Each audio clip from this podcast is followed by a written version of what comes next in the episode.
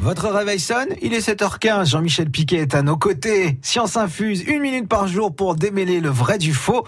Ce matin, une question. Mais où se cache le sexisme? Est-ce que c'est dans notre cerveau? Là, franchement, moi je suis plutôt pour l'égalité homme-femme, mais faut dire quand même qu'en harcèlement sexuel, vous êtes nuls. hein. Les femmes, vous êtes nuls. Ah là, on vous met un 4-0 là.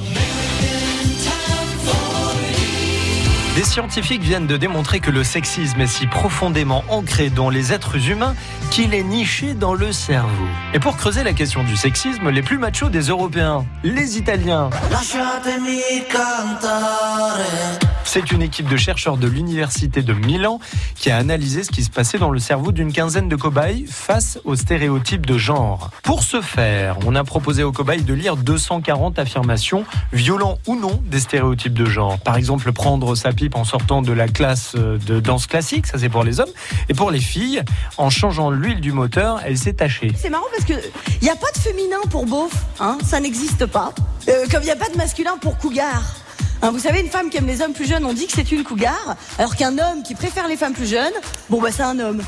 Hein Résultat, à la lecture de l'électroencéphalogramme retraçant leurs activités cérébrales, on se rend compte qu'ils ont traité cela comme des erreurs linguistiques ou de syntaxe dont les règles sont enracinées depuis l'enfance.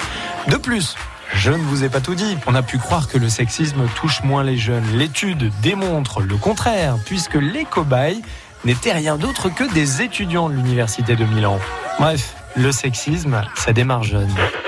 Une chronique réalisée en partenariat avec Curieux, la boîte à outils critique. France Bleu Poitou.